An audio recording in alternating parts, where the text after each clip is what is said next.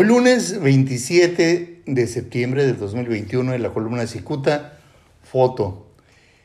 Entretenida en los preparativos de su toma de posesión, no hay duda que la gobernadora electa de Baja California, Marina del Pilar Ávila Olmeda, ignora los riesgos de vincularse con personajes de dudosa reputación.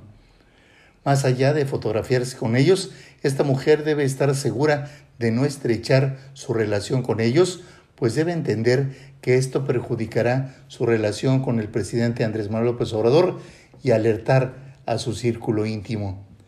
Cicuta refiere lo anterior porque hace unos días observó una fotografía reciente donde Marina del Pilar luce sonriente flanqueada por el actual diputado federal Javier López Casarín, lo cual es un error garrafal de la gobernadora electa.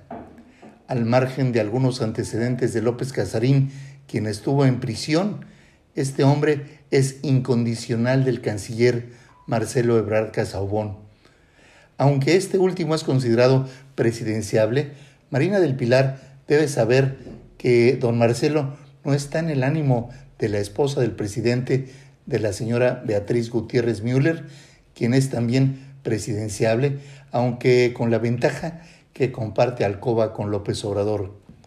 Sépase que Gutiérrez Müller es íntima amiga de Marta Bárcena, quien recientemente dejó de despachar como embajadora de México en Estados Unidos.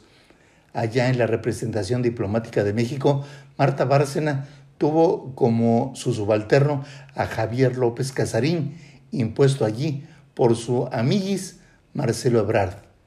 López Casarín le hizo la vida de cuadritos a la entonces embajadora, quien decidió correrlo aunque con ello incrementaría el odio de Marcelo.